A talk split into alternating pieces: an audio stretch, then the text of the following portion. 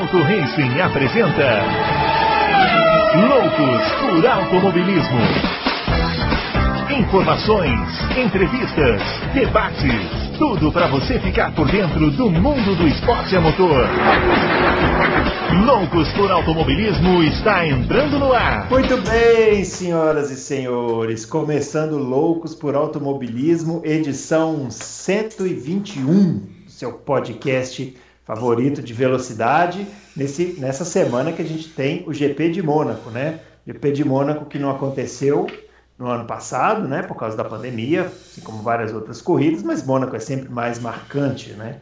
E Mônaco está de volta esse ano. O último vencedor lá foi, adivinha, Lewis Hamilton, que venceu lá. E vamos ver esse ano, né? A expectativa nossa, a gente comentou aqui no nosso último podcast em que a gente respondeu as perguntas dos nossos colegas confrades, amigos ouvintes e agora telespectadores, era se o campeonato ia continuar em aberto ou se a Mercedes ia jogar um balde de água fria nas nossas expectativas. Nós vamos discutir isso aqui hoje e muitas outras notícias de Fórmula 1 é, que estão rolando por aí. Também vamos falar da Stock Car, teve etapa em Interlagos, rodada dupla. Será que melhorou, não melhorou? A gente vai falar um pouquinho sobre a corrida e também Fórmula Indy, que já está em Indianápolis para as 500 milhas. E nesse final de semana, o último que passou, tivemos uma prova lá, a primeira prova no circuito utilizando misto, né? Já está virando tradição também da Índia essa prova no misto. E agora, sem mais delongas, vamos chamar primeiramente ele. Ele que já está aqui a postos, o grande Adalto, está aparecendo aqui na nossa tela neste momento. Está aqui com o seu cenário maravilhoso, ao contrário do meu, que é um pouco mais pobre, né? O Adalto. Mas lembrando que o Adalto está lá no QG do Auto Race, né? Então ele tem mais recursos aí para poder compor a sua participação aqui. E aí, Adalto, e esse GP de Mônaco? Vamos ter é, Mercedes jogando um banho, um balde de água fria na gente, ou vamos ter um, uma reação do Max Verstappen e da Red Bull? Grande Bruno Aleixo, grandes confrades. E daqui a pouco, quando o Fábio Campos aparecer, se aparecer, eu vou falar grande Fábio Campos. É, eu espero que é, a, a, Mercedes é, vai andar bem. Agora, se vai jogar, vai jogar um balde de água fria no campeonato, se eles ganharem, vai ser um balde de água fria mesmo, mas é, eu acho que não. Eu acho que é, eu acho que o Verstappen ou o Pérez, mas mais o Verstappen é, tem boa chance nessa corrida, mais chances do que a Mercedes.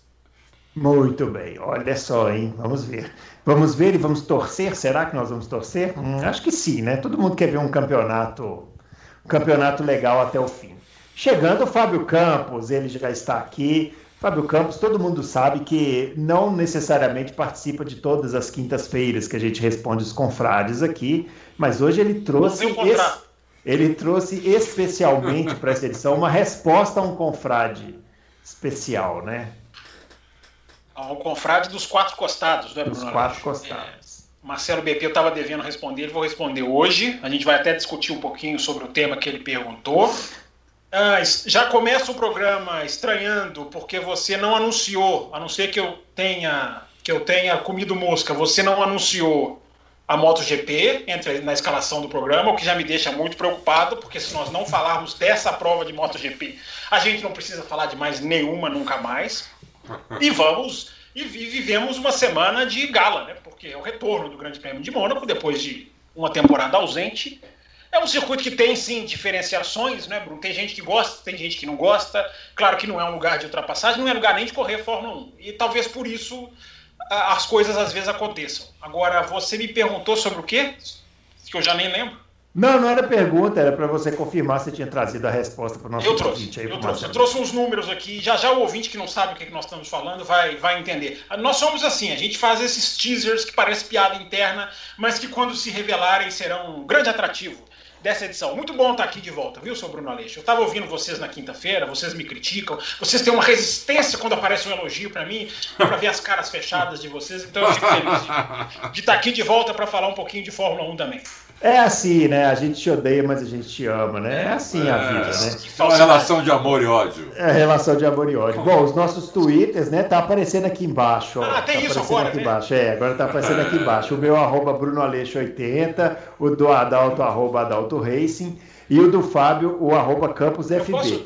Posso, eu posso complicar para quem edita o programa e falar para colocar também lá no final ou no meio do programa? Ah, ele coloca, é, ele vai colocar. Só lembrando que é, antes que o Adalto me mate, né? Ele dispare um, um soquinho virtual ali na, da sua, da- da- do seu cenário, a gente tem que lembrar de falar para você deixar o like, né, o, o Adalto? O joinha! O joinha, tem que deixar o joinha, inscrever no canal e apertar o sininho lá para você receber as notificações é, do, do Loucos pro Automobilismo e do Auto Race, né? O, o- nós temos o Adalto, é nosso youtuber aqui, ele tá toda vez fazendo É. esses vídeos aí para vocês. Se você. o o- o- eu aprendi uma coisa com o Raposo, quase chamei de Raposo, porque eu É. lembrei dele agora. Eu aprendi uma coisa com ele. Se você não gostou dessa edição, clique duas vezes no joinha para baixo.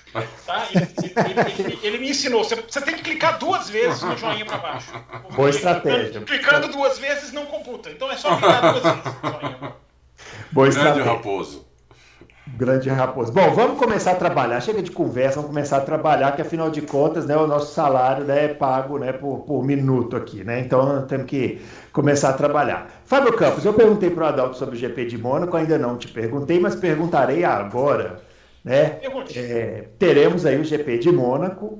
Na quinta-feira a gente levantou essa lebre aqui, né? Que se a, se a Mercedes vencer o Grande Prêmio de Mônaco com Hamilton e depois o Grande Prêmio de Baku com Hamilton, eu receio que a gente pode dar adeus àquela nossa expectativa de termos um campeonato emocionante até o final do ano. Queria saber a sua opinião sobre isso aí.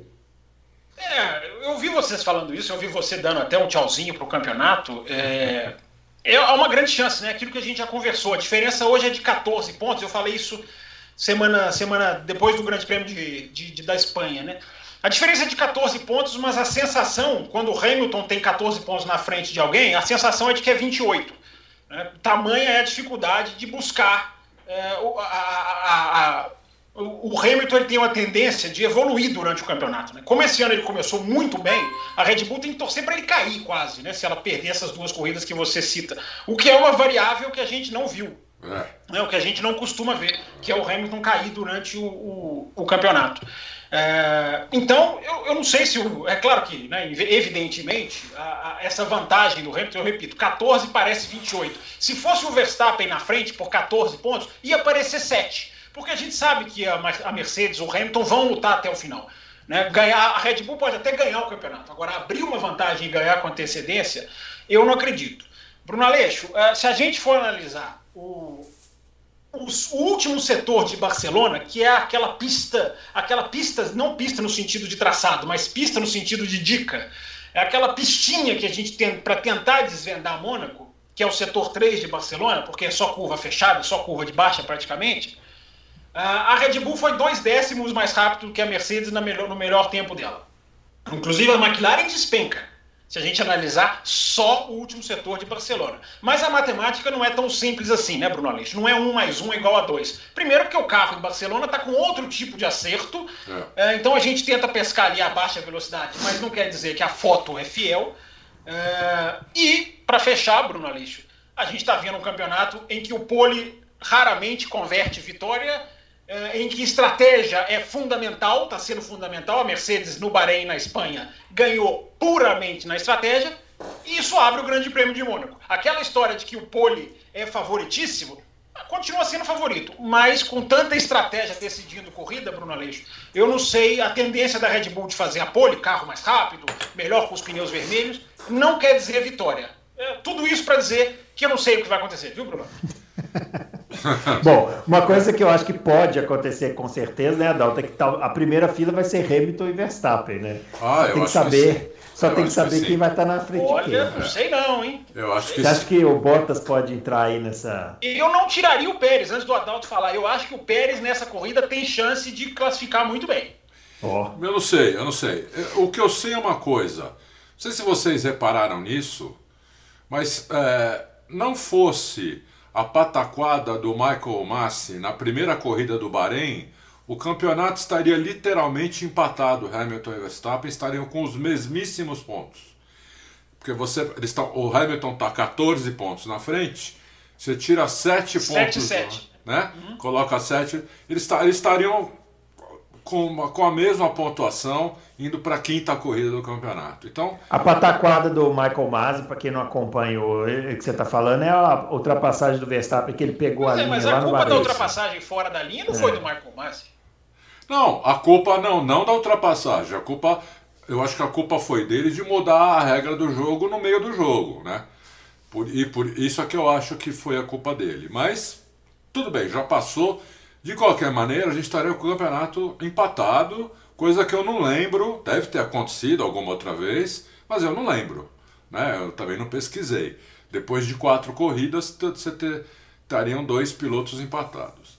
É, eu acho que, a, diferente do, do, do, Fábio, eu acho que a, que a pole vai ficar entre o, o Hamilton e o, o Verstappen. Eu não vejo muito o Pérez fazendo isso, porque Mônaco é uma é uma pista de altíssima precisão, né? O que, o que vale ali é precisão, é passar um centímetro de cada guarda-reio.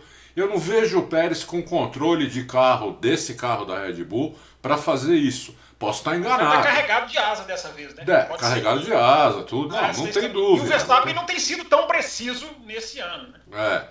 Então, como. Não sei, entendeu? Eu acho que vai ficar mais entre eles.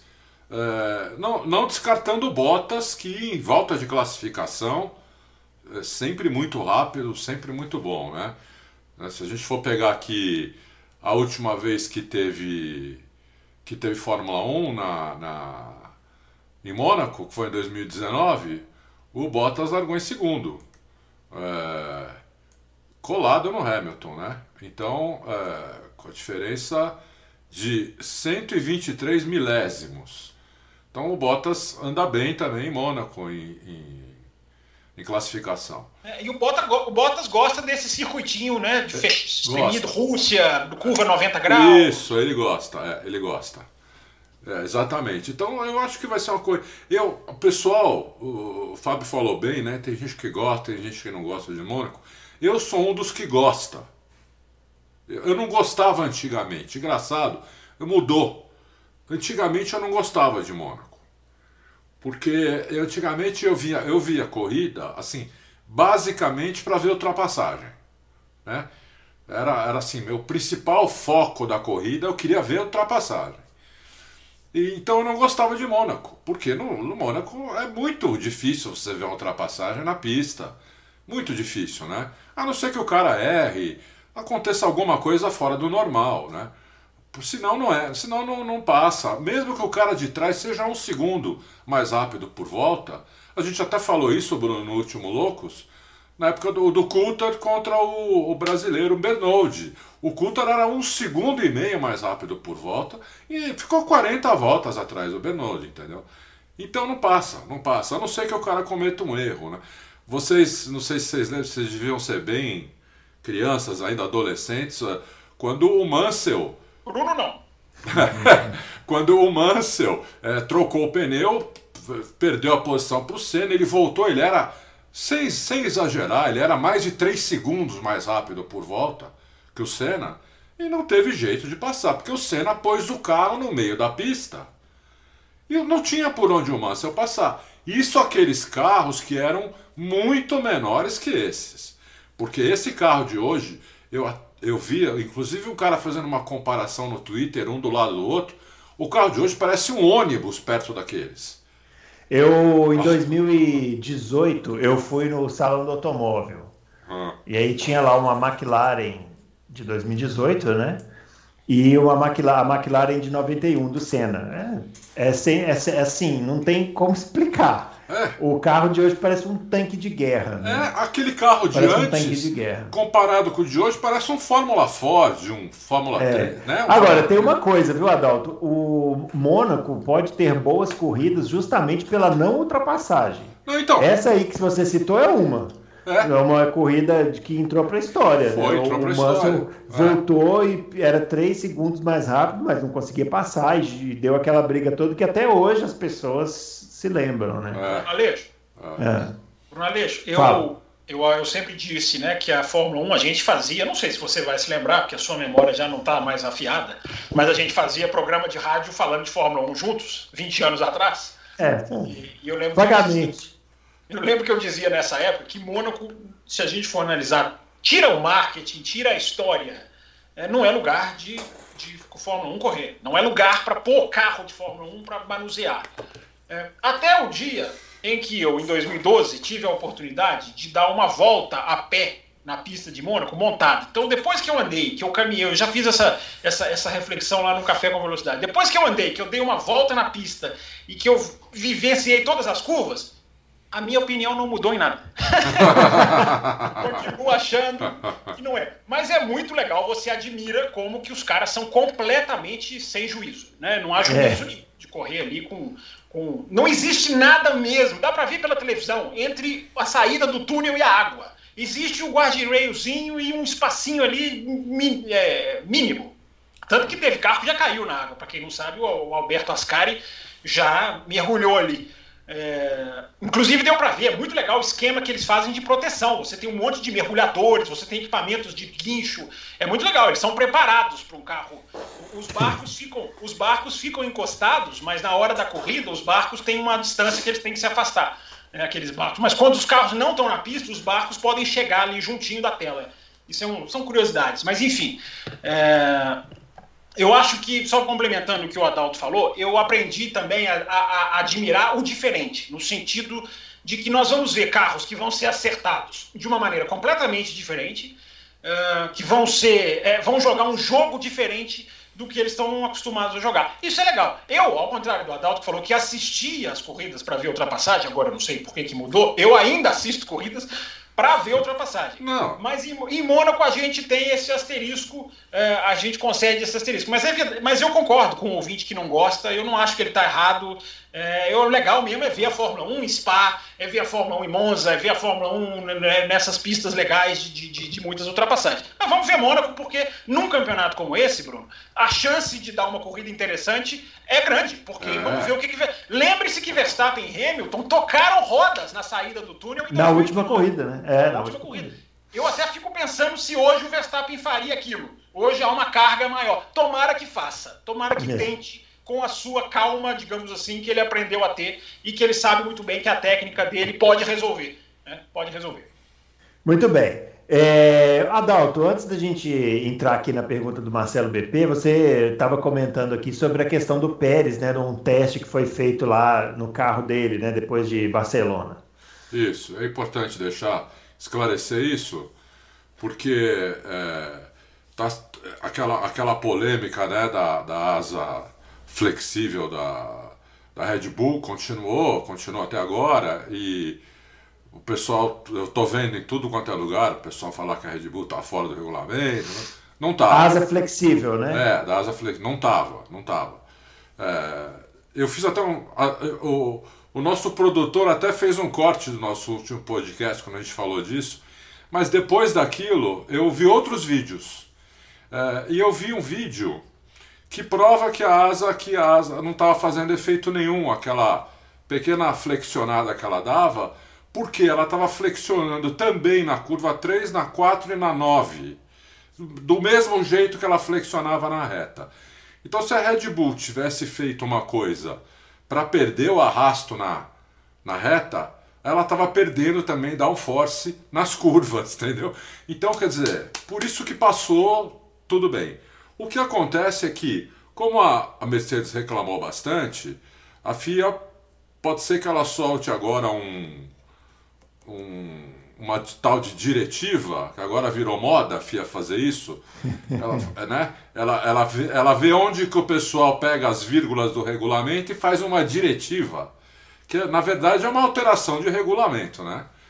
Ela pode alterar agora, dizendo que vai fazer um teste mais rígido a partir de Paul Ricard, então, é, pode ser que a Red Bull tenha que mudar, não só a Red Bull, mas a Alfa Romeo. Três ou quatro equipes, a asa estava flexionando lá em Barcelona um pouquinho, né? Um pouquinho que podia, tanto é que ninguém foi punido. O carro do Pérez foi totalmente desmontado, então estava tudo dentro. É, Então é isso. Agora, se a FIA soltar uma diretiva nova dizendo que não pode flexionar nada, tem que ser um troço completamente estático, aí elas vão ter que. Essas equipes não, todas. Completamente estático não pode ser, né? Porque senão a asa quebra, né? É. Uma flexão existe tolerância porque é normal que flexione por causa do, do, do da carga, né? Que é muito é. forte. Então, por isso que. Por isso que.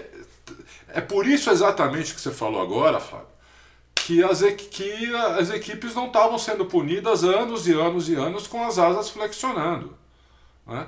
É porque o Hamilton ficou muito tempo atrás do Verstappen e ele achou aquilo estranho, e quando, quando acabou a corrida ele foi falar, olha, eu vi a asa que mexia, entendeu? E aí começou toda essa polêmica, né? Mas é, é uma polêmica que sim, muito exacerbada, que na verdade não, não tinha nada demais. É isso. É, e é. só para completar uma coisa que o Fábio falou, ele andou na pista, também andei na pista, mas quando eu andei na pista foi longe do, do da corrida, então não tinha não tava a pista lá. A preparação. Não tava a preparação. Mas eu tenho Andei, pista... faltava uma semana, a pista estava montada e eu consegui errar o caminho. Já estava montadinha a pista. Subindo para Macenê lá em cima, tem uma curva que eu achei que fosse já a curva do Cassino Era. Eu consegui errar o caminho com todos os guardrails colocados lá. Eu, não, eu, eu, consegui andar e quando eu, quando eu, eu vi, sabe o que, que eu vi lá? O iate do Piquet que ele morava tava, tava ancorado lá com um helicóptero em cima. Ao lado do ah, seu. Coisa pequena. Que coisa linda, ali perto da piscina. Tava ao lado do seu, Ada? O seu ancorou lá nesse ano, não? Não, o meu não, o meu não. Eu, eu, eu fui, fui de avião mesmo. O, Nelson Piquet tem a melhor definição de Mônaco, né? Que ele falava que andar em Mônaco é como andar de bicicleta dentro de um apartamento. Dentro, de um apartamento. Eu nunca é. consegui encontrar uma definição mais adequada do que essa. É verdade, é verdade. Para aquela uma sensação né, que o cara é. deve, o cara deve sentir. Ah. Deixa, deixa eu só rapidinho completar essa questão das asas, porque é uma luta sem fim. Você falou isso aqui no último programa. É, e já houve várias tentativas de burlar o regulamento. Por isso que eu acho que a FIA a FIA está certa em aumentar o rigor, mas está errada no timing. Né? Por que, que é preciso o Hamilton ou a Mercedes vir dizer para aí sim acionar o sininho da FIA? Né? Eu acho essas coisas meio. É, eu acho que merecem ser questionadas. Né? A FIA comeu mosca, Bruno vai se lembrar, naquela questão do freio mal usado da Renault, que se a Racing Point não, não põe a boca no trombone.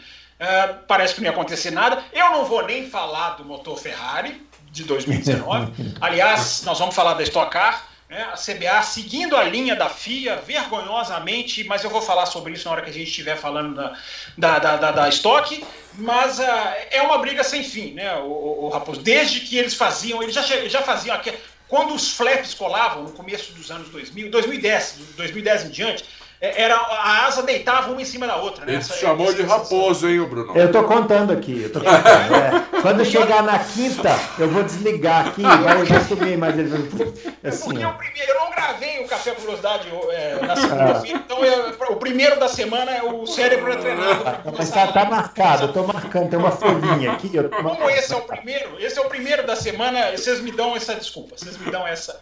Mas enfim, Bruno Aleixo, Bruno Aleixo, é, é, a gente gente. É, a, a, FIA tem que ficar em cima, porque esses caras é, já está mais do que claro que eles já descobriram como burlar o teste, mas fazer com que na pista a coisa, a coisa vá funcionar para o lado deles. Existe uma série de maneiras de fazer isso. Não é a asa, é um encaixe. Eu vi um engenheiro de Fórmula 1 explicando, você pode burlar isso não com a asa, com o encaixe da asa. Você faz uma asa que passa no teste, mas o encaixe flexiona. Então, isso é só um exemplo das mil e uma criatividades que esses caras podem achar. Então, o teste tem que ser feito e tem que ser feito com rigor. Como o Adalto falou, a partir da, da França, o teste passa a ser mais rigoroso para todo mundo. É, só para o pessoal, ah. agora que a gente está em, tá em vídeo, só para o pessoal entender, né? A, a, uma asa assim, né? A, o flap da asa assim, em 90 graus, ele não gera downforce. Ele gera só arrasto. Ele só para o carro na reta. Então, a asa geralmente ela é assim. Ela tem uma. uma Eu tenho pena de quem está ouvindo no podcast. uma inclinação atrás, né? O que acontecia com a asa da Red Bull, quando eles passavam de certa velocidade, que eu até marquei, eu assisti, eu assisti o vídeo muitas vezes, quando eles passavam mais ou menos de 260, a asa ela fazia um pouquinho assim, ó. Ela ia um pouquinho para trás. O problema é que a curva, a curva 3, a curva 4 e a curva 9, elas são contornadas a 260 acima até. Então a asa também estava assim, entendeu? Então ele estava sem downforce nessas, nessas curvas, de alta, de raio longo, né? Então, é, é, esse, esse que é o caso. Por isso que eu falei, não vai ser punido. Não, tá, passou, entendeu? Porque senão a asa não poderia fazer isso nessas curvas. Porque isso tá pre... se na reta tá ajudando, na curva tá prejudicando, entendeu? Então, toda a minha solidariedade ao ouvinte do podcast que, que fica vendo ele falar. Uma vez eu tomei uma bronca, eu já estou escolado nesse negócio de câmera. Falei, como é que você faz que eu fiz assim, assado? Se eu não estou vendo, eu estou ouvindo. É, minha solidariedade a você que não viu o Adalto fazer assim o assado. É assim. Pediram, né, pra gente vir pra cá, né? Agora tem que assistir. Ah, é, né? é. pra gente fechar Mônaco, a notícia mais importante de todas, né? Todas as, de todas as notícias, a mais importante é a McLaren vai com uma pintura nova. Vai estar tá com uma pintura da um patrocinador clássico, né, da Gulf, que é uma empresa de lubrificantes, né? Ou é de combustível? É combustível, né? Acho que é combustível. Ah, os dois. Os dois, né? Combustíveis lubrificantes.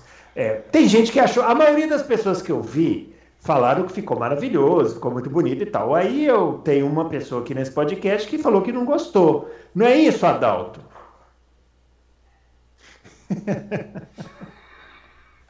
Tem que traduzir, né? Eles estão fazendo tem gestos com as mãos. É, tem que traduzir para quem está no podcast. Ele fez joinha para baixo. Ele fez o que você não deve fazer se, se não gostar desse vídeo. Eu, eu, eu, eu não gostei, não. Eu, eu, eu, acho, eu acho a pintura deles normal, mais bonita do que essa que eles vão agora. Pelo menos as fotos que eu vi. Pode ser que eu tenha visto fotos ruins, ângulos ruins, não sei. Mas eu não gostei, não. Não achei nada demais, não. É bom para mudar, eu acho. Né? Não é, é, nem questão de ser bonito é. ou feio, é mais para mudar, né? É. Gostou, Fábio? Ah, Bruno, gostar ou não gostar, eu acho que é de cada um, né? Eu achei legal. Agora, eu acho que o mais interessante é a Fórmula 1 abrindo a sua cabeça né? Até coloquei isso no Twitter. Aliás, uma boa hora para o nosso produtor, nem pensei de novo os tweets. É, é, é, legal ver a Fórmula 1 fazer algo que o automobilismo americano já pratica muito bem há, tempos, né? Que é fazer o que eles chamam de one-off livery, né? Que é a pintura específica de uma corrida, é uma pintura especial. Eu acho que isso é uma jogada de marketing é, sensacional. A Mercedes fez isso na Alemanha em 2019, a Ferrari fez agora em Mugello no ano passado. É, eu acho que é ótimo a Fórmula 1 estar tá abrindo a sua, a sua, digamos assim, a sua cabeça e abrindo até o seu bolso, porque é uma, uma oportunidade de lucro, é a, é a criatividade do bem, é a criatividade, é a criatividade que gera lucro, é, é fazer o diferente, é explorar algo que o fã de Fórmula 1 adora, que é pintura de carro, que é desenhos, que todo mundo tem as suas favoritas, as suas inesquecíveis, as suas que adora, as suas que queria ver é, existem perfis hoje no Twitter, no Instagram, enfim, de gente que recria ou que cria pinturas que são pinturas absolutamente lindas, maravilhosas. Então é legal ver a Fórmula 1 explorando esse lado. Fórmula 1 que proibiu, por exemplo, quando a BAR entrou na Fórmula 1 em 99, aquele carro de duas cores. Eu duvido, um carro era branco e vermelho e o outro carro era azul e e amarelo. Aquilo foi absurdo, a, hein? Aquilo foi a, absurdo. A Luke Strike queria divulgar as duas marcas. É. Eu tenho convicção de que hoje não seria proibido. Aliás, seria um ótimo caminho começar a diferenciar patrocinadores, é. ia curar muito problema da Fórmula 1, você sabe o que, que eu estou falando. Então é legal, Bruno, ver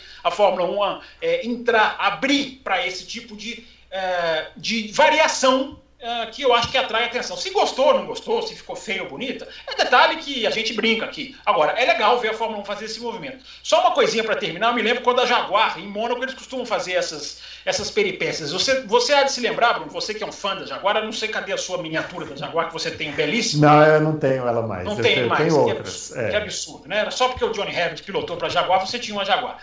E a Jaguar, uma vez, correu em Mônaco com um diamante no bico. Você lembra dessa história? Ele é, colocou um diamante de verdade para promover uma empresa de jogos. Não mudou a pintura do carro, não, mudou só o bico. Não, o, o bico era vermelho, é. O Christian Klein bateu né, na, na, curva, na Loves, né, aqui no hairpin, e o diamante nunca mais foi encontrado. Então, essa, essa, história é verdadeira. Essa história é verdadeira. É verdadeira. É verdade. se, se você, você até esclareceu que foi o Christian Klein, porque eu lembrava que tinha sido o Irvine na, na minha cabeça aqui, mas, mas é deve ter você sido. Persegue, você persegue o Irvine porque ele acabou com o Johnny Herbert. Não foi. Irvine. Sal, inclusive, saudades, Irvine. Oh, só para finalizar, o, o, Adalto não gostou da pintura, mas eu estou bem reparando aqui que ele tem ali uma miniatura do, do o carro número 20 ali, Le Mans ali, é Golf, né, Adalto? Você é vai confirmar é. ali para nós. Você vê que ele cai em contradição, né? A contradição. Ele contradição. Agora ele vai é. virar para a câmera e vai é. falar que a pintura é É. A pintura é igual, aí ele não gostou. Aí, você, você não gosta e tem uma miniatura. Ah, é muita, é muita idiosincrasia pro meu Tenha santa paciência. Tenha santa paciência. Bom, vamos lá, né? Vamos aqui fazer um. Vamos fazer uma. uma abrir uma exceção aqui para um ouvinte muito especial, que é o Marcelo BP. É, ele mandou uma pergunta para o Fábio, que era assim, ó.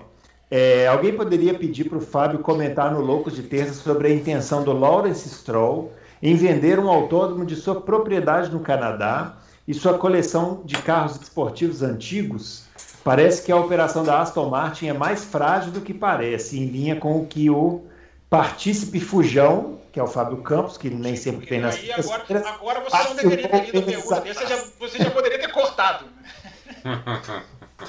Vai ter o privilégio, Marcelo BP, de ser respondido aqui no episódio de terça-feira. É.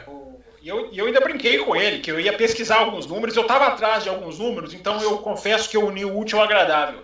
É, a questão, ele até desistiu de, de, fazer a venda. A última notícia que eu vi, não sei se o Adalto é, tem complemento sobre isso, a última notícia que eu vi é que ele tinha desistido de vender o autódromo, ele tinha cogitado.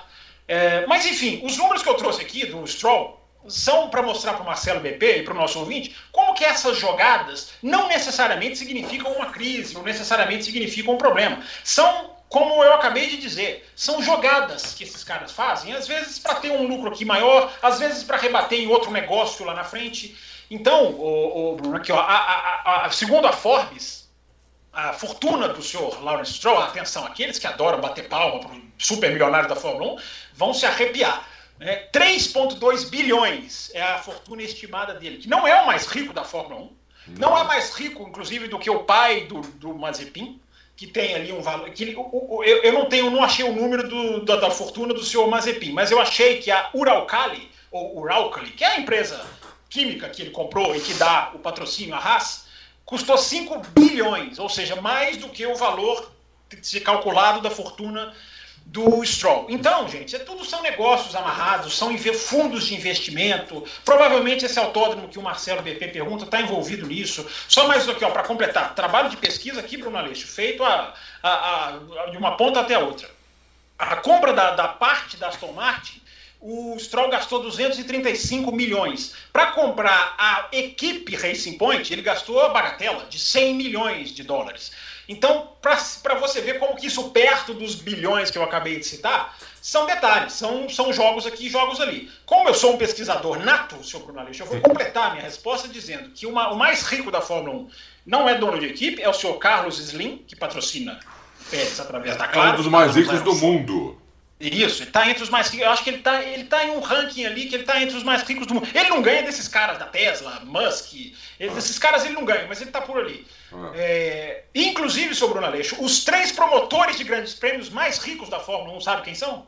Ah, não faço ideia. Singapura, Abu Dhabi e Bahrein. Singapura é o, é o dono de uma rede de hotéis e os dois príncipes reis, enfim, se chame como for, de Abu Dhabi e Bahrein. São os três promotores mais ricos. Então tá aí a resposta com números, senhor Marcelo BP. Para me desculpar do atraso, tá aí algumas questões para a gente debater aqui na, na, nossa mesa. Olha, um dia, um dia, se algum, se algum ouvinte ou telespectador nosso pedir. O telespectador não tem, né? Porque nós não estamos sendo transmitidos por telecomunicações. São internautas. Vocês se adaptem aos termos. É verdade. Internauta, internauta. Pedir, nós vamos contar a história de como o Stroll e o Mazepin fizeram a fortuna deles. Porque aí. Você pode já, pode já anotar, porque quinta-feira vai aparecer essa pergunta. É, é aí que difere muito os dois. Muito, muito, muito, muito. Inclusive, como o senhor Dietrich Mateschitz, que é o, o dono da maior Isso. fortuna registrada da Fórmula 1, comprou a Red Bull, como que criou a, a, é. a, Como que ele não é que ele criou, ele achou a bebida na Tailândia, Isso. como que ele massificou. É, as histórias são interessantes. São, são, são mesmo. Que também. Que tá, um, um lance genial, né? Um lance genial pode ser uma boa dica para aqueles especiais de final de ano, quando não tem nada, pode é. ser um, tema. Né? É verdade, é verdade, pode ser. É, porque é interessante, é interessante. Sim, são histórias interessantes. É. é. Agora, só para completar, ele, ele fez uma ilação, né, o Marcelo BP, sobre a situação da parceria com a Aston Martin. Mas pela sua resposta, então, não tem nada a ver, né? É, é na verdade, assim, a, naquela crise de 2020, quando estourou a pandemia, a Aston Martin tinha divulgado que só tinha caixa para mais um ano. Mas não significa isso, Bruno, que a empresa vai fechar depois de um ano. Porque existe o caixa e existe o fluxo de caixa. Eu, eu, ando lendo tanto de economia que eu ando começando a. Eu tenho que parar, tenho que voltar a ler sobre carro, pneu, piloto e coisa mais. É, mas o fluxo de caixa a Aston Martin tem. Tanto a Fórmula 1 tem. Né? A Fórmula 1 conseguiu sair do buraco em que ela perigava cair por fluxo de caixa, justamente por fazer empréstimos e fazer negociação e mexer o dinheiro dentro da própria Liberty, que é uma empresa gigantesca, muito maior do que a parte que cuida de Fórmula 1. Então, o fluxo de caixa eles têm. Agora, não estão. O Marcelo BP não está errado. Eles não estão nadando em dinheiro. Eles têm que ser cuidadosos. Não é nada no sentido de vão fechar, vão quebrar, ou o Stroll está ficando pobre. Não é nada disso. Mas não estão nadando em dinheiro. Inclusive, eu até coloquei no meu Twitter. A Alfa Romeo está numa situação mais grave hoje em termos de empresa de negócios e de vendas. E até ia te perguntar isso. Se, uh, eu vi que você colocou lá que a Alfa Romeo poderia abandonar a Sauber. É, porque o contrato, alguma... acaba, o contrato acaba agora, no final desse ano. Então, não, não, não, é, não é que há uma informação caminhando para esse sentido, é apenas um mais um. A empresa vendeu uh, um quarto do que ela pretendia vender e o contrato acaba no final do ano. Não sei o que pode acontecer, mas é para mim hoje a mais mais, e aí seria uma, um rompimento de parceria. A Sauber continuaria existindo primordialmente, a gente não sabe se vai ter dinheiro para isso, mas não é que a saída da Alfa Romeo é a saída da Sauber. Hoje é um contrato de parceria. É, é a Sauber vestida de Alfa Romeo, digamos assim. É isso aí. É, isso é bom esclarecer, porque muita gente acha que a Alfa Romeo é aquela Alfa Romeo né, lá dos anos 80, lembrado. André de César. Não é, né? Não é, é. Uma, é como se fosse a Alfa Romeo patrocinando a Sauber. Né? É igual a Aston Martin. É, igual não é a Aston, Aston Martin, Martin é. empresa. É, a, é, a, é, o que eu chamo de Astrol Martin vestida é. com, a, com, as cores da, da, da, Porque há ali uma, uma capitalização de, de investimento. Mas não é, é bem lembrado, Bruno. Não é a Mercedes não é a Ferrari, não é a fábrica que está ali, é a, é a marca. É. Até porque, se fosse a fábrica, o, o motor da, Alfa, da Alfa Romeo ia ser motor Alfa Romeo, não ia ser sim. Ferrari. Sim, o motor sim. da Aston Martin ia ser um motor Aston Martin, não Mercedes, né? Então é. Nem que fosse só batizado, né? É, bem lembrado isso por vocês. Muito bem. É, encerrado Fórmula 1, alguém quer falar mais alguma coisa sobre Mônaco para a gente entrar aqui nas demais categorias? Eu gostaria de dizer que eu gostaria de mais Fórmula 1 nesses programas, porque o programa de, o programa de quinta-feira continua maior do que o programa de terça. Meu Ah, continua assim. Muito maior. Pode ver é. lá. Um, um, terminou com 1 hora e 17, 38 segundos, o outro com 36. Olha, eu já falei isso. Deixar esses do, ouvi, ouvinte, telespectador, internauta, espectador, sei lá. Deixar esses dois aqui falando é 4 horas e meia de programa. Aí nós vamos ter um arquivo aqui que não é nem medido em megabytes, é terabytes. terabytes. O YouTube vai ligar para o Auto Reis e falar assim: olha, vocês, por favor, estão quebrando nosso servidor, né? Vai, vai acabar Ouvinte é, quer mais então, programa, ouvinte quer mais. Isso. Temos que ser assim mais rigorosos, entendeu? Bom, vamos falar da Fórmula Indy, né? A Fórmula Indy correu no sábado em Indianápolis, não no circuito oval, tem já sido tradição, né, da Fórmula Indy correr em Indianápolis no misto durante o mês de preparação para as 500 milhas de Indianápolis. A preparação começou hoje, né, com os treinos livres, hoje que a gente grava aqui no dia 18, né? Os treinos livres para as 500 milhas. O é, Hall foi mais rápido, se eu não me engano. Hoje, né? É. Nessa terça. Hoje Isso. não, nessa terça. É outra nessa coisa terça, que você vai aprender. É, com nessa terça. Mas no sábado tivemos o GP de Indianápolis no misto, né? Um misto parecido, assim, que lembra um pouco aquele que a Fórmula 1 correu, mas tem mais curvas ali, né? Para quem não se lembra e para quem não viu a corrida, deveria ter visto.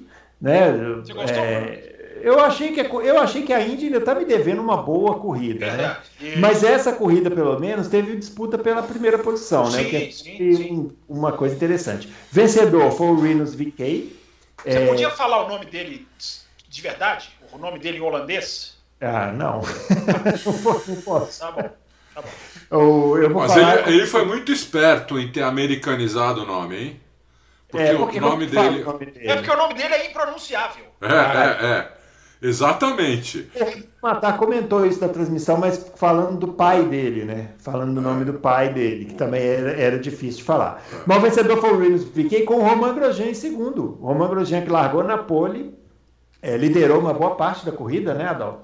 Mas ele estava torcendo para ele, viu? É, ele acabou na estratégia ali, no, nas paradas de boxe, ele voltou é, um pouco mais lento da sua segunda ou terceira parada, não sei. E aí o VK foi lá, fez a ultrapassagem é. e foi embora, né? Foi embora. Eu, eu, tinha até uma expectativa que o VK fosse ficar com menos, menos performance no final, né? Por causa do pneu. Até ficou. Na última volta, o, o Grosjean tirou muita diferença, né? Foi. Mas. Acho é, que ele tirou o pé na última volta. É, pode ter sido isso também. É, né? acho que ele tirou. É, pode ter sido isso também. E não foi suficiente para o Grosjean chegar. Não foi dessa vez. Não foi Grosjean... dessa vez, é. Agora, o moleque mereceu ganhar, guiou muito. É, ele, economi... ele, ele guiou muito redondo. O, o carro da Indy não é tão fácil guiar redondo assim, porque o carro tem baixa aderência. É, só tem 20 anos, né? Quer dizer, é, a molecada na Indy está começando a, a, dominar os mais velhos. Acho que nas todas as corridas só, só teve um vencedor mais velho, né? O resto foi tudo. Foi o tudo Dixon, piloto. Né? Hã? O Dixon, né? Ah, o Dixon, é. É. é. O resto foi tudo piloto jovem, entendeu? Então isso é muito bom. E, e esse moleque, achei ele muito bom. A felicidade dele em ganhar, pô, saiu do carro pulando, gritou no, no, no, no rádio quando passou quando passou a linha de chegada. Achei bem legal. E eu não achei a corrida ruim, não. Achei boa a corrida. É, é divertidinha, mas eu acho que a Índia ela tem potencial para oferecer mais, né? Tem, tem bons tem. pilotos lá. É, e assim, né? É, as últimas filas da, da corrida tinham a presença do Juan Pablo Montoya e do Jimmy Johnson, né? Eu esperava um pouco mais de confusão na parte de trás da corrida. É. Mas acabou não acontecendo. Acabou não acontecendo. E aí, Fábio? É, eu acho o seguinte, Bruno. É, três, a Indy tem quatro corridas, né? Esse, na verdade, cinco, né? Cinco não, foram quatro, né? E quatro vencedores ou cinco? cinco não, cinco, porque foram é, Alabama. Ah, teve uma rodada dupla. Alabama, é São Petersburgo, as duas de Texas e essa. Sim. Yes. Três vencedores inéditos. Três, estre... Três estreantes, digamos assim, no topo do pódio. Né? Que é o VK, o Palu, que venceu a primeira, e o, e o Howard, né? Patrício Howard, que ganhou lá no Texas. É, isso tem explicação, Bruno. A Indy tem um trabalho de base muito. está sendo muito bem feito, muito bem desenvolvido, tem um caminho, toda uma estrutura que começa na, é, na, nas categorias mais baixas, ah, depois passa para o USF, depois passa para a Indy Lights, existe uma escadinha, existe um sistema de ajudar esses pilotos. Né? O próprio VK falou, eu só consegui chegar aqui porque não só aprendi a pista nas categorias de base, como tive o incentivo, porque lá você ganha uma categoria de base, quando você conquista, você ganha um orçamento para a próxima. Então, Bruno, a, a, a, vitória do VK é uma, é uma vitória da estrutura da Indy que consegue fazer um trabalho de renovação. A gente tem uma série de pilotos mais, mais velhos, mas a gente tem um, mas a gente tem uma turma muito nova chegando, apesar de que os três estreantes do ano são Jimmy Johnson, Grosjean e Scott McLaughlin, que aliás andou muito bem nesse final de semana. Não, é isso que eu ia comentar. Esse tá me impressionando. Sim, sim. Esse eu tô achando, eu tô achando esse, quando assim, pegar a mão, é, é, esse cara é campeão da maior categoria de turismo do mundo hoje, uh -huh. com o desabamento da DTM, que é a V8. Então Mas esse cara turismo, tem, né? É, esse cara tem um background, tem Penske lá, também é um fruto das garras da Penske. Veja como a Penske consegue, na sua mega operação, buscar um talento da Austrália e conseguir já começar a, a germiná-lo para brilhar na Indy. Uh, então, Bruno, é, é, esse grande prêmio é muito simbólico. Eu estou de pleníssimo acordo com você. Falta aquela corrida para explodir, para estourar. Como foi a primeira corrida? Eu só assisti nas férias essa, essa corrida, eu confesso. A primeira corrida de Indianápolis, que houve rodada dupla no final do ano passado, né, uma sábado e uma domingo. A de sábado do ano passado foi uma corrida antológica, antológica, de ultrapassagem, de briga, de lado a lado, nesse circuito de Indianápolis que, como você falou, é parecido com o da Fórmula 1, e eu jamais vou me conformar. Eu não achei ninguém que me explique por que a Indy não usa a curva 1 como a Fórmula 1 usava. Que temor é esse? Logo a Indy, que desafia, já está desafiando as quatro curvas rapidíssimas de Indianápolis, eu não sei por que tem esse temor de fazer a curva 1 ao contrário ali, no, no sentido que a Fórmula 1 fez? Se a Fórmula 1 fez, por que, que a Indy não pode fazer? Eu não me conformo em ver aquele finalzinho de volta, os caras puxando para dentro e fazendo aquele miolinho ali. Tinha que usar a curva 1 do oval como, como a última curva. Mas a pista é legal, a pista tem a sua semelhança com a Fórmula 1, a reta oposta. Teve ultrapassagem, o VK, se a gente for pensar, ele largou em sétimo. E foi galgando posições até chegar à vitória. Isso é um detalhe bom para a corrida. Falta aquela corridaça para explodir. A Indy, que hoje tem um número de audiência que está crescendo, é, o número de países, eu já falei disso aqui, que compram a Indy é enorme. É, a pole do Grosjean foi fantástica para a Indy, porque o que a Indy foi manchete na sexta-feira à noite é, com a pole do Grosjean foi em todos os principais sites, o que ecoou na Europa, o que a Sky da Inglaterra divulgou.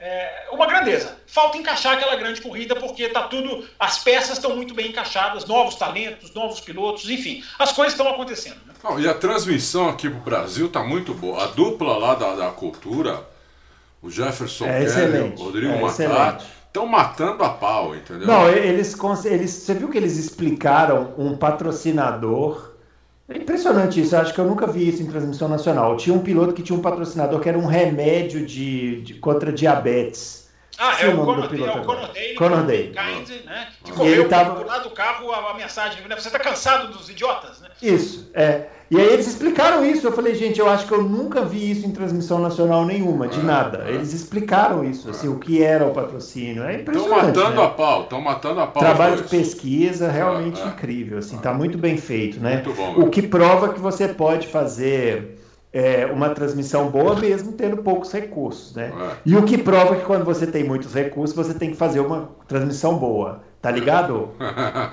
Bom, vamos lá falar do. É, Vamos falar da Stock Car, né? Virando a página aqui da Fórmula Indy.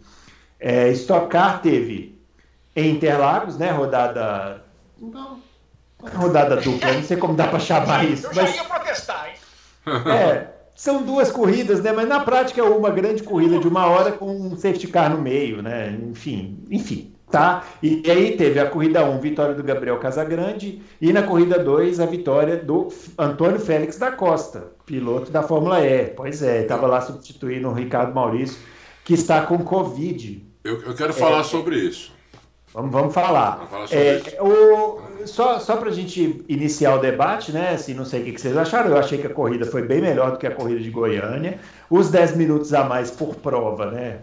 É, que no final das contas são 20 minutos a mais no cômputo total, acabaram fazendo diferença. É, a principal diferença que eu achei foi a agilidade para resolver a questão das punições, né? Que isso, incomodou muito, né? Ah. Na outra corrida. Pode melhorar ainda? Pode melhorar, mas a Stock Car começa a entrar. A punição do Daniel Serra demorou mais de três horas, quatro, quase quatro horas, do sábado para o domingo, só para fazer esse asterisco. É, não, sim, mas é porque na outra corrida todas as punições foram várias, inclusive desclassificações demoraram 24 horas é.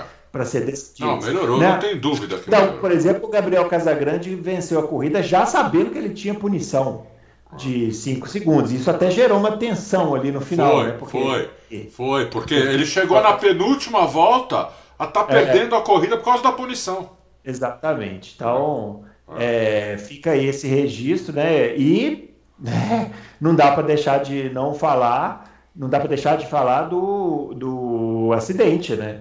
O acidente do Gaetano de Mauro, né? No, no finalzinho da corrida 2, que foi eu, olha, quando eu vi ali, falei assim, olha, machucou. Machucou. Porque a, a velocidade que bateu no muro, né? É, de lado, né? De lado, né? Se não é o Hans, já era. É. Se não é o Hans, já era ali. Fica ali mesmo. Saiu carro, né? Então, realmente. É. Hans, para quem não sabe, é um aquele, aquele, aquela corretinha, eles têm um colocam um negócio aqui no Hans Device, né? Foi inventado na, na não lembro se foi na Índia ou na NASCAR. Hans Device foi inventado depois do acidente do aquele o, fa... o famoso da NASCAR, isso, ele mesmo. Dale Earnhardt. Dale Earnhardt. Isso. Dale Earnhardt. É. É. É, se não é aquilo, quer o pescoço ali, morre. É, o acidente foi assim bizarro, né? É, fruto de uma é, de um absurdo, né? Uma, uma, uma, manobra bizarra que absolutamente não, um piloto profissional tem que pensar dez vezes para fazer um negócio desse. Mas vamos, vamos dar esse desconto. Eu queria falar um pouco do Antônio Félix da Costa, que veio aqui e deu aula para a galera, é isso que ele fez. Ele deu uma aula de pilotagem, uma aula cerebral, mostrou que você, é, você ganha uma corrida. Como eu sempre falo na Fórmula 1, né? andando para frente, não andando de lado, encurtando a, a, a pista, fazendo, não, não deixando o carro escapar, fazendo o pneu durar. Ele só trocou um pneu os, os, teve adversário dele no final que tinha trocado três pneus e estava com um pneu pior que o dele. Entendeu? Então ele deu uma aula não só de, de tocada, não só de braço e, e, e, e pernas, né, para pilotar o carro, mas de cabeça, entendeu? Você vê, você vê que é um piloto extra classe, é um piloto de, de, de, de muita categoria. É, é uma pena que tenha acontecido todos aqueles problemas que ele não seguiu carreira para ir para a Fórmula 1 porque eu acho que ele ia andar na Fórmula 1 também, muito bem. É um cara que fazia dois anos que não andava no carro de turismo. Nunca, que eu saiba, nunca tinha andado em Interlagos. Chegou aqui, pegou um grid com um monte de nomes famosos e deu uma aula para os caras. Ele já tinha andado, ele veio naquela corrida de duplas de Interlagos. Ele veio, ah, ele veio na corrida de duplas? Tudo bem. Tinha andado uma vez em Interlagos, tá bom. Então ele já conhecia a pista. De qualquer maneira, ele não conhecia esse carro que mudou daquela época que ele veio, né? É, é. E, e, foi assim, ele ganhou fácil e deu para ver que ele ia ganhar antes de ele ganhar. Antes de ele, quando ele estava em terceiro, já dava para ver que ele ia ganhar a corrida, entendeu? Então, quer dizer, ele deu uma aula para a galera. Espero que o pessoal tenha visto, espero que o pessoal fique menos ansioso. Ele não deu um totó em ninguém, ele saiu de todas as confusões. Ele guiou o carro redondo e detonou.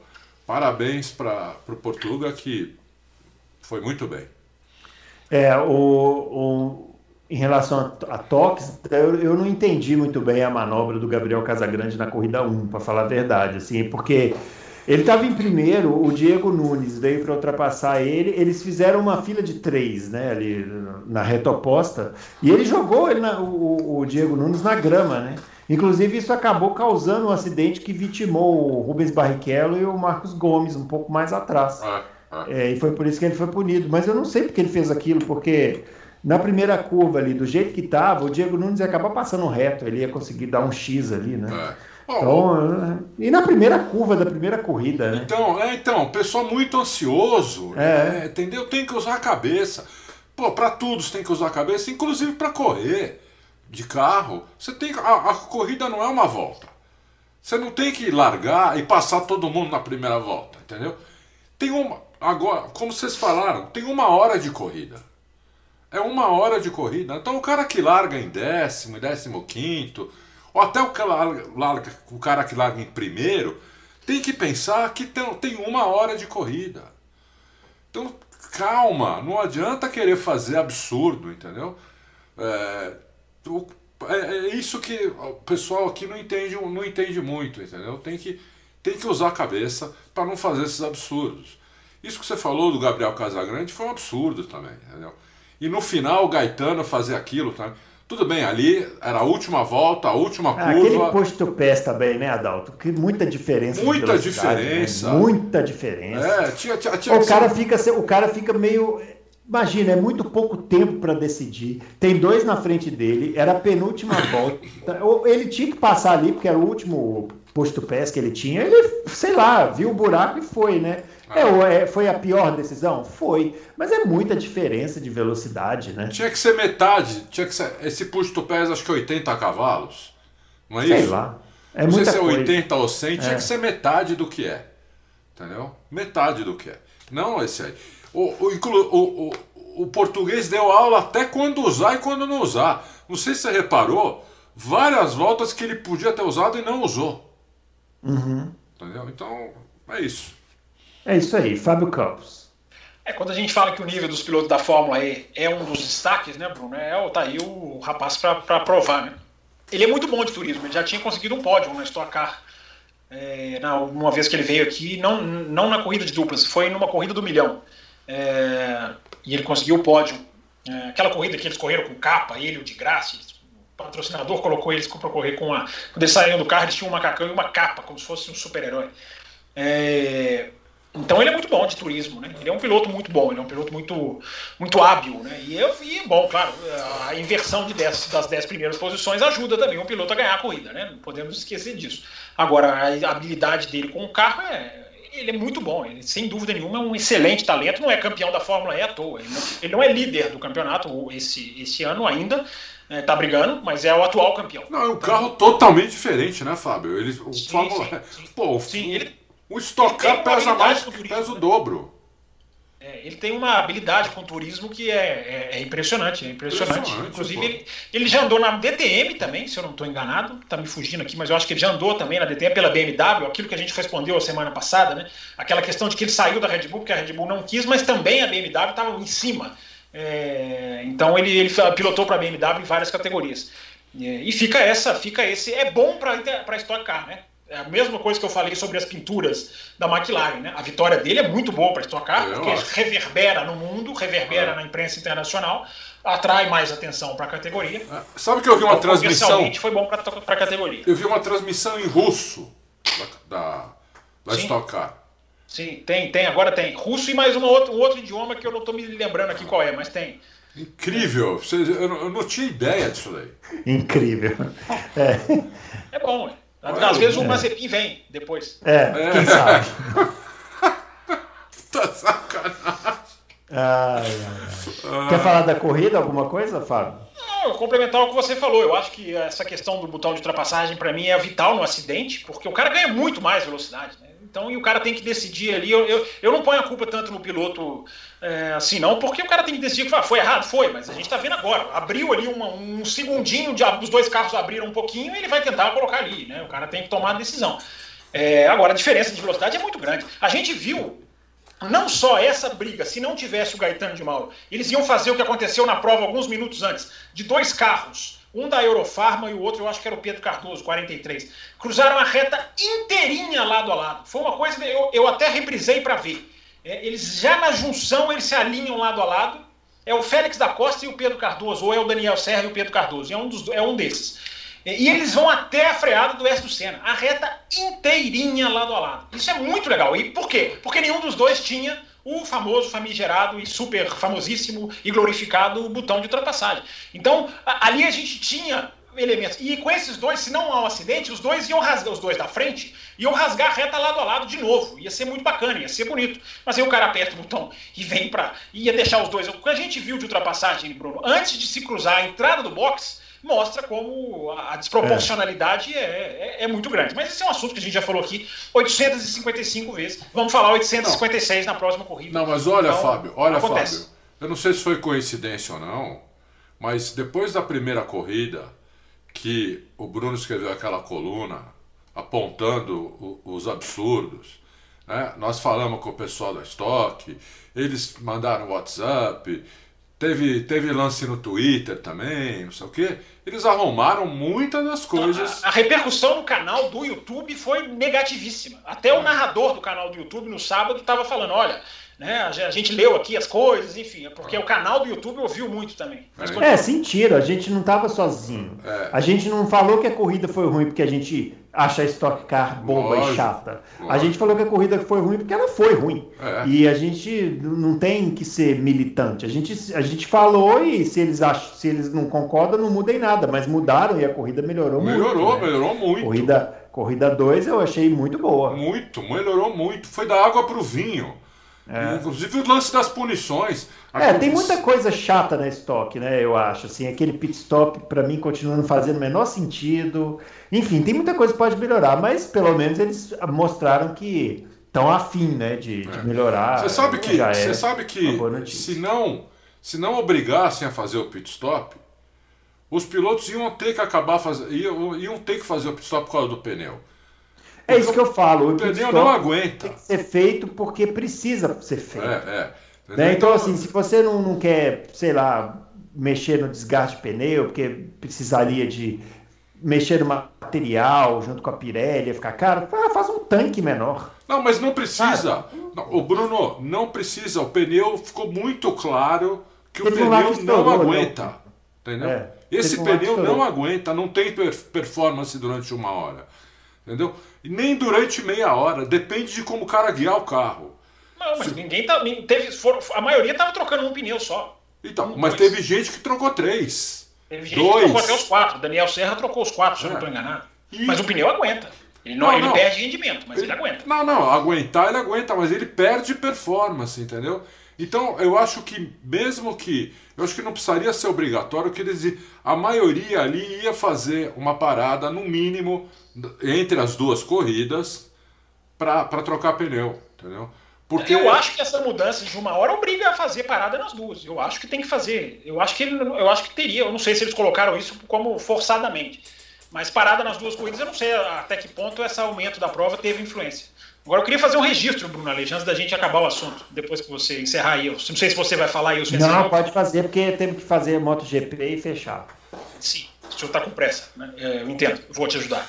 É, a, só o registro né, da, da punição, o Daniel Serra teve uma punição que o jogou para o último do grid, porque um lastro uh, que o carro tem que carregar no regulamento da Stock Car, os ponteiros vão carregando lastro à medida que eles vão que eles vão se destacando. Então ele tinha um lastro, o lastro caiu do carro, segundo informações, foi até achado na pista no dia seguinte, porque foram procurar, já estava de noite, parece que caiu do carro mesmo. É, o engraçado é o, é o Twitter do Daniel Serra dizendo assim: não, a gente perdeu o laço, mas não teve nenhuma influência na nossa performance. Ora bolas, né? É, faz justificar para os patrocinadores com um pouquinho mais de, de, de é, claro. Falar que o lastro não teve nenhuma influência. Agora, o bonito mesmo é a CBA, né? Que demorou três horas e quase quatro para divulgar a punição, só divulgou por insistência, ao que parece, do repórter Rafael Lopes, do Sport TV, uh, eh, e alegou antes de divulgar que não queria é, citar o motivo da punição, segundo a CBA, entre aspas, para evitar constrangimentos para a equipe. Fecha aspas. É, essa é a CBA que a gente tem, seu Bruno Aleixo, que vai copiar o que de pior há na FIA do senhor Jean Todt, que é esse hábito de não, não vamos divulgar o que a gente achou de errado, porque o que vale é, é, é, é, é mais do que a transparência, vale evitar o constrangimento para a equipe. Né? A, a, CBA, Bruno, é como aquela criança que, se você tiver um adulto que dá um mau exemplo, acabou. A criança está esperando um mau exemplo para crescer errado. Essa é a CBA, que, que copia, repito, o que a FIA tem de pior. Porque essa justificativa, não vamos divulgar o motivo da punição para evitar constrangimento, é escrito, é a FIA com a Ferrari escrito. Mas é. aqui a gente gosta, né, Bruno? A gente gosta de copiar tudo, gosta de copiar o que há de pior no automobilismo, então a CBA resolveu copiar aí o hábito da FIA. Parabéns para o repórter Rafael Lopes, que foi, investigou. Né? A gente tem três opções de, de, de, de transmissão da Stock Car hoje. Né? É, quem que é a opção crítica? É, que tem um pouquinho mais de investigação, porque no canal oficial você não vai ouvir nenhuma crítica no canal do YouTube. Não. Na Bandeirantes está lá o Giafone que não vai criticar, não vai apontar o dedo para nada porque é dono da categoria. É, então, fica. Olha que ponto chegamos, Bruno. Para uma transmissão mais crítica, temos que ficar com o Sport TV. A que ponto chegamos? A que ponto chegamos?